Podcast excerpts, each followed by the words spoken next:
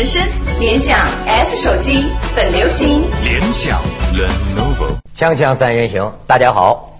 这个三联生活周刊和我们锵锵三人行里头都有个三字。今天沈工，您是三联的老领导，哎，你别光看观众啊，你看看美女。今天我给你找来一个三联的小记者，啊对哎，大主笔啊，哪哪里。哪里？嗯，嗯，那我天天看到他，所以我关心的还是看你这个美男子。是吗？美男比比更重要一刚才沈工还。说有空带我去北京的一个同性恋的酒吧，说我们俩作伴去。我证实，我听到了这话。而且呢，请李菁来很有意思，打破我们一禁忌。一请李菁，李菁就说：“你怎么找不着我？我怀孕了。”我说：“怀孕了怎么就不能上节目？我们要打破一个习惯。希望以后你们《锵锵三人行》的记录里有这一笔啊。”哎，对呀、对呀、哎，我还正要求证你一件事儿呢。我当然我的观察是是也是个个别孕妇哈，是不是这样？我老有一个感觉，我觉得这女的呀，好像一怀孕呢傻一半儿。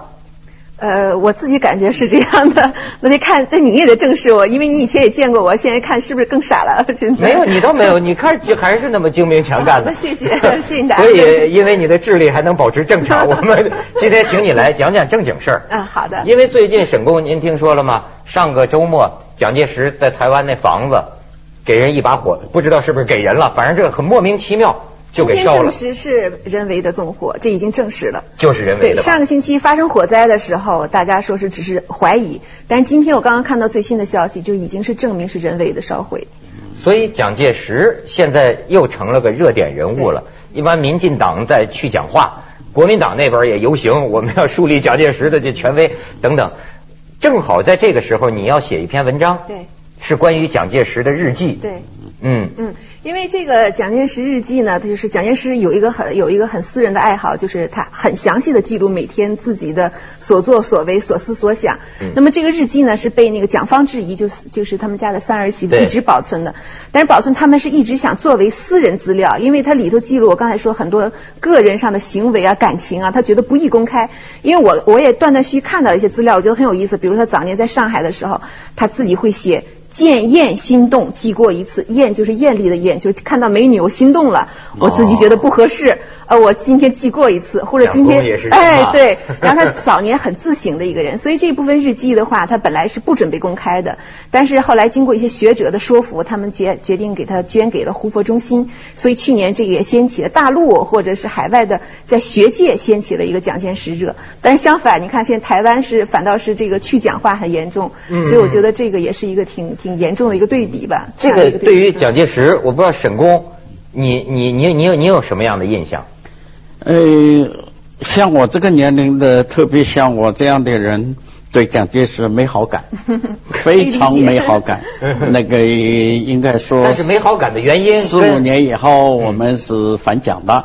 哎，这个我们不但是，而且是像我这个年龄的人呢，啊，的反蒋是一个很光荣的事，光荣的事情。所以这个以后嘛，我也那么当然了，蒋介石因为我也算宁波人呐，所以 老乡是吧？哎，蒋介石，呃比如说过去描写蒋介石的书里边都写蒋介石骂人的话，你们大概听不懂。我一看这娘西批娘西批，那我就是我们宁波人骂人的话。是特别脏的话吗？哎，就是北京人。你妈就这意思，一个一个内容，一个完全三个字一样的意思。对所以说我用宁波话讲出来，那我看了就特别怎么说呢？亲切。哎，但是我看到一些就是，比如说他透露出来的蒋介石日记，我觉得。呃，反正可能我这个年代跟那个沈沈工的这个年代不太一样，我们可能就被受政治化影响，可能稍微小一些，所以看到会觉得，呃，把我们原来那种很概念化的一个一个一个什么大坏蛋的形象，好像你更加就是现在我们觉得更人性化、更生动了。比如说我刚才说的，他什么给自己记过，还有一些呃都挺有意思。比如他在日记里谈到跟宋美龄的关系啊，跟宋子文的关系啊，跟孙科。比如说孙科，他就会在日记里很很直接写这是总理的不孝子孙。可能他们因为有了一些矛盾吧，他会写这个阿斗，这个不孝子孙，你会觉得可能他就像你身边认识的一个人，很那他跟宋美龄的感情呢？呃，宋美龄，因为我也采访过一些学者，就是我们之前受到的一些看法，或者是就是说他们是一个政治婚姻。他因为宋美龄，他因想娶宋美龄，是因为想加入这个权势的一个很家呃一个宋家大家庭，所以才接受了基督教什么的。但是从他日记里看，他对宋宋美龄的这个感情是非常真的。呃，我记得我看过一个片段，就是说这个呃他他因为他当时就是日本就九一八事变之后，他内外交困，外面的指责就是这边指责他不去抗日，但是他国内的这种这种矛盾又四起。然后呢，他那个蒋呃宋美龄，对不起，宋美龄要陪他去前方作战，他就说一个女人家，这个为国牺牲是男人的事，一个女人家你不要参与，就给宋美龄给赶走了。宋呃不是宋美龄很生气，觉得你瞧不起我女的，这么一气之下走了。走了之后，宋美龄呢第二天又又赶过来了，他就说他是我的丈夫，我一定要在最危难的时候跟他在一起。所以就这些细节可能都表明他们的感情还是挺真挚的。沈公呢？嗯，我现在对蒋介石当然。蒋介石的政治反动我没改变啊，呃，这个哎，那当然了，这个我主要指十九年以前了，十九年以后的事情我们不了解。可是根据近些年的几这些了解，我非常注意台湾的新闻呢，我是不大很不赞成这个民进党现在这种做法对蒋介石。蒋介石尽管在我们大陆的。人看来，特别像我这样的共产党看来，这是不可疑问，没有疑问。这个他在十九年以前是反动的，没改变这一点，我没改变。可是呢，完全不必用这种办法，这个来这个对付他，这个呃，这个这个什么路啊，什么啊，毁掉他的名字啊，像他的雕像特别有一条啊，对大陆的知识分子啊。这个现在大陆的知识分子已经开始都觉得不大再合适提蒋家王朝啊，因为应该说蒋介石已经是，所以我们认为是定论了。可是蒋经国应该说做了不少好事。啊，是是，蒋经国的后期台湾的民主化，对经济的发展，甚至开放报禁，对党禁，甚至于这里都还有知识分子呼吁了，希望能够在我们这种地方出现这样的人物啊，啊，呃，这个做做一些大的。其实不光是这个蒋家王朝的概念，可能是经不住或者历史这个这个推敲了。其实关于这个四大家族的概念，现在我们在一个学术界其实都不是一个一个严谨的概念了。其实四大家族，比如说蒋宋孔陈，前三者还可以。这个陈家，你要说算一个大家族的话，因为我后来呃，我记得那年我去这个美国采访过那个唐德刚先生，他是一个著名历史学家，他就讲到，他说怎么能把这个。陈家也算着四大家族呢。说陈立夫最后都流落到美国的开养鸡场了。他如果有钱的话，他怎么会至于的？别人来了，呃，就是来了朋友，他还穿个西装打着领带，因为他保持他的礼节嘛。但实际上他还是那个在美国的养鸡呢，种鸡蛋靠这个来来生存。但是你看，确实台湾有的呃知识分子啊，是恨蒋介石入骨的，嗯，恨恨恨一辈子，我觉得。而且呢，你看，是说李敖先生是吧？他算一个。你要跟他们聊天，他会跟你说。国民党当年为什么打不过共产党？因为国民党腐败。嗯哼，就是说，当时我在一本书上还看到过一个事儿，就是等于说那个时候，呃，反正呃四大家族嘛，就是说搞贪污，搞贪污，最后说最后民怨沸腾了，民怨沸腾，然后就是说蒋介石下令去调查，但是最后当时的这个媒体好像是中央日报，我忘了啊，登出一个东西说一查就发现了宋子文他们这些人都贪污了多少呢？数字我记不清了，你比如说哈，是三个亿的美元，这么多的钱，但是据说当时宋美龄就发脾气了，这就等于干预这个当时的这个报纸新闻自由，就勒令你这个报纸第二天再出报纸的时候，把这个数字从三个亿给我改成三百万，这力度明显减轻了。这事儿当然我没有查考过哈。比如说在，咱们先去一下广告，咱们接着广告之后接着聊啊，锵锵三人行广告之后见。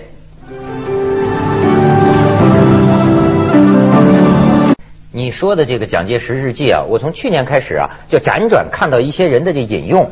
你看留在我印象当中就两个印象，一个是你刚才说这思过，呃，他让我想起我当年一个同事啊，就是他我他经常在这个办公室的玻玻璃板底下压小纸条，就这种自我勉励，说哎又虚度了一天，奋进奋进奋进。好像他引用蒋介石也是，就说我吊儿郎当，我什么贪恋女色，啊，从明天开始我绝绝对要改正。而且还有一个就是戏言。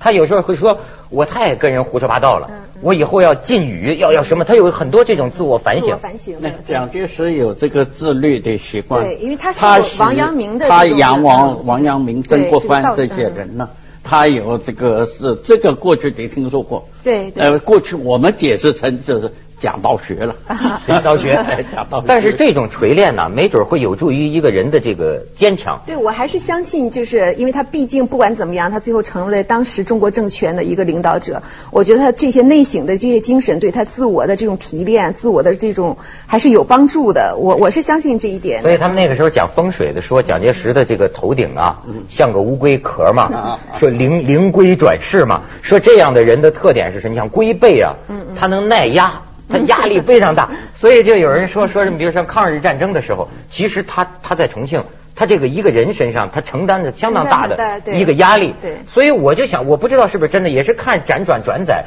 就说蒋介石有他身边的人有一次听到，在抗日战争期间，他在人前好像很坚强，然后在一个地方大哭是吧？在浴室里，对比如说对对，洗澡就听见他这个凄厉的声音在嚎叫，在哭嚎。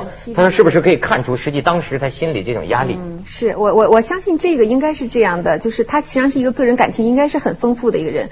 我觉得就是不不管他曾经做过什么，他毕竟是作为一个历史人物，他曾经存在过，他做过这样事情，他比如说参加抗战啊，这些都是不可否认的。那么我觉得就是呃。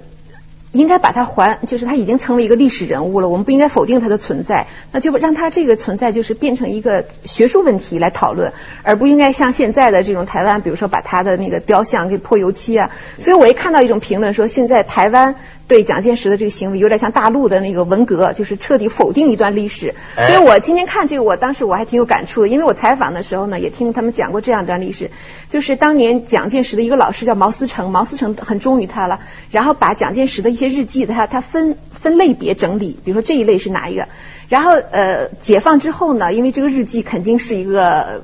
很很很麻烦的东西，所以毛思成的后代呢，把这日记给砌在家里的墙里。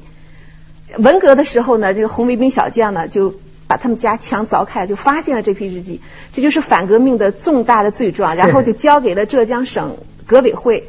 我觉得现在我如我们现在看来，就是我觉得很大的一个，就是我们庆幸的时候没有被，就是这些东西没有被烧毁。嗯那我就想，在文革当时，这个资料能保存下来，就是我们也经历了那样一段否定历史、否定什么的一个过程。那么现在台湾好像又重走我们当年的这个路。你说这个事儿啊，还真是，我想知道一下沈工的看法哈。就我就看见他们在推倒蒋介石的雕像的时候哈，我突然有一种想法，就是你比如我去欧洲旅游的时候哈，嗯，你会感觉到。他这个历史上，你比如说路易十六，他当年法国大革命不是推翻了吗？对对对但是呢，他都留着这个雕像啊。对对对当年的是一个一个统治者。这就是我们的一个历史，对不对？我们好像是习惯于就是说，你比如说，可能是从那个时候苏联开始的，彻底否定一个人。说什么斯大林、赫鲁晓夫什么鞭尸啊，有那种说法。然后呢，就说我们说一个倒台了，就把你的像推倒、砸烂，彻底的。我不知道在这两种对比当中，沈工呃，我最近觉得历史科学界一个是蒋介石的，还有一个情况也很值得注意，就是俄国的历史档案公布了。俄国我们哎，俄国的就是你刚才说的这个斯大林时期那些档案公布了。那个有我们中国有几位教授了，我知知道的一位沈志华教授，还有文艺教授都去看了，还有一位张教授都去看了。看了以后，呃，当然这个这个俄国人跟那个美国人还不一样，美国人据我听杨教授说，到那儿去还是美国人请他去哎，美国人还可以付旅旅旅费，俄国人要你自己付旅费。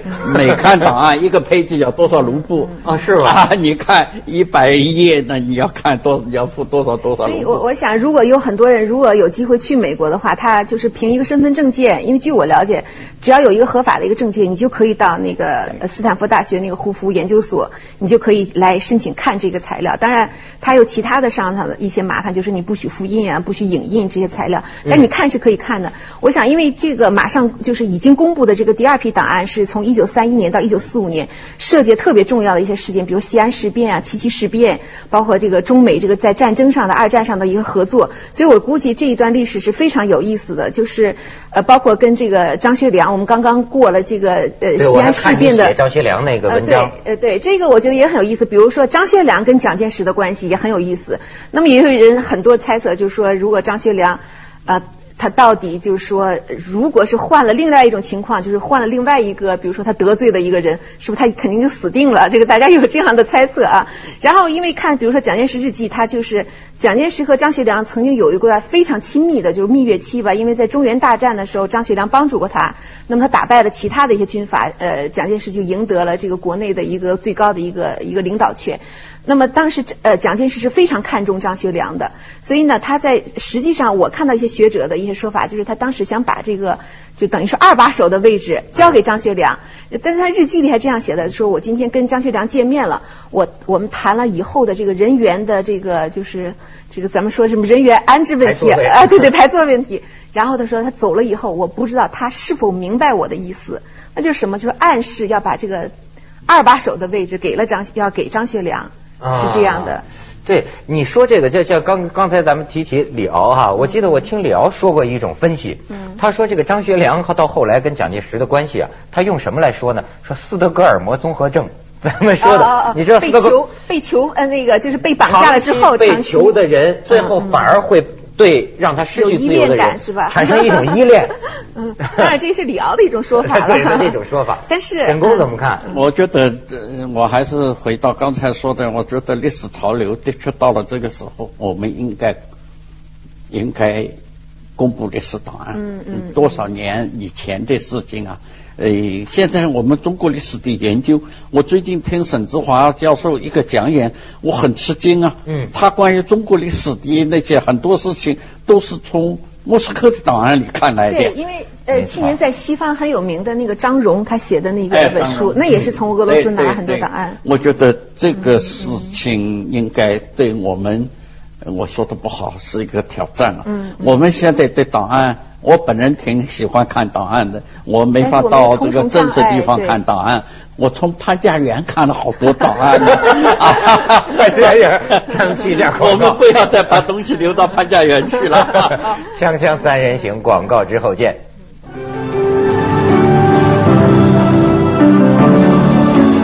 所以我觉得说公民权利啊，这个知的权利是特别重要的。你好多东西藏着捂着不给人看，这个这个说不过去啊。但是沈工刚才咱们谈到这个说蒋介石啊，我倒有个八卦，我听你提到说宋美龄长寿之谜，哎，最近出了一本书啊，嗯，就叫《宋美龄上长寿之谜》。最近开始对国民党的书，蒋介石的诶，都出了不少书呢。他怎么长寿呢？啊，哦，每天由按摩官按摩他入睡是吧？我对这个印象很深。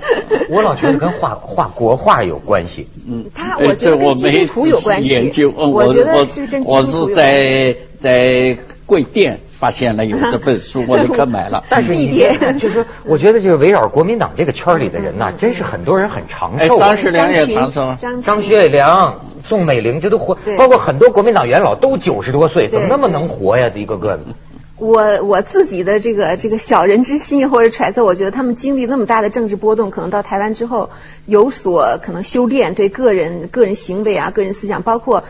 他们，我觉得基督教是不是信教也很很有嗯，包括你看张学良，他实际上信教当然是受宋美龄的影响，嗯，但是我觉得就对他，因为我我那个当时上信刚刚写那个呃张学良看了一些资料，我觉得也很有意思。你想张学良年轻时候是一个多么。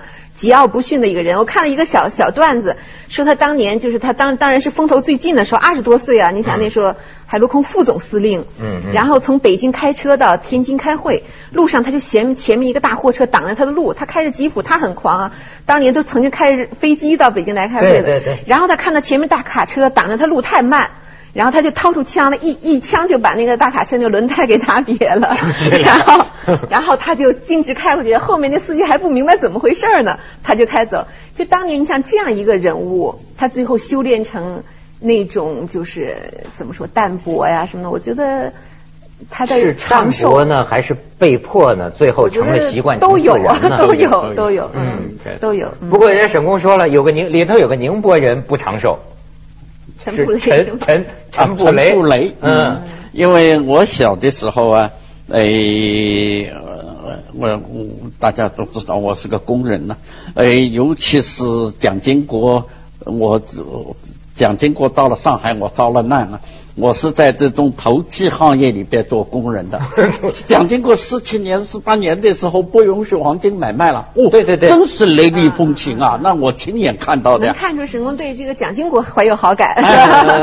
小蒋不准买卖了，把我的饭碗都砸了，把饭碗都砸了。哎，可是那个时候啊，那个那我只好是我很大的工作是伺候伺候人家吃饭呢。那么吃饭饭桌上都是。什么样的人都有了，大量的是共产党员了，地下工作者了，嗯，地下工作者。那个新四军有一支部队到了宁波，叫四明山呢，那一支部队叫三五支队，所以宁波人叫共产党就两个字三五，这人三五意思就他是我以为烟呢，哎，那么有好多三五，我真奇怪了，我伺候他们吃饭的时候，我一位党的立场非常坚定的人呢。看，说起陈布雷都是带敬意的，而且叫布雷先生，别的人都是很卑视的口气。哦，那陈布雷叫布雷先生怎么样？布雷？那我小时候，我十六七岁的是孩子，我他们他们敬佩他哪方面啊？学识、文德、人格。人格说他是不贪污啊等等，我不知道了，这究竟。说宁波的共产党认为他是比较那个不贪污，所以我将来后来 他的他和他的女儿的这个这个悲剧都还是让人的惋惜的啊。嗯嗯。说到这个蒋经国，我想起就是因为蒋经国的日记也捐过去了，但是他们还要有一部分时间的整理，所以现在还没有开放。但是因为我采访过，就是宋子文的弟弟宋子安的儿媳妇，他们因为代表蒋宋家在审查这一部分有隐。私的话，他们有权利给遮盖掉，但是遮盖掉之后，到到几十年之后还是可以开放的。然后他就讲，就说他当然是因为是是一个亲人了，他就说他看蒋经国的日记，经常说啊，今天怎么天气外面很热，呃，工人在外面忙碌，但是他回家看蒋放良开着空调，他就很生气，说那些人什么农民在田里劳作，你你都很辛苦，你怎么在家开冷气啊？就这个好像也是一个挺挺让人家。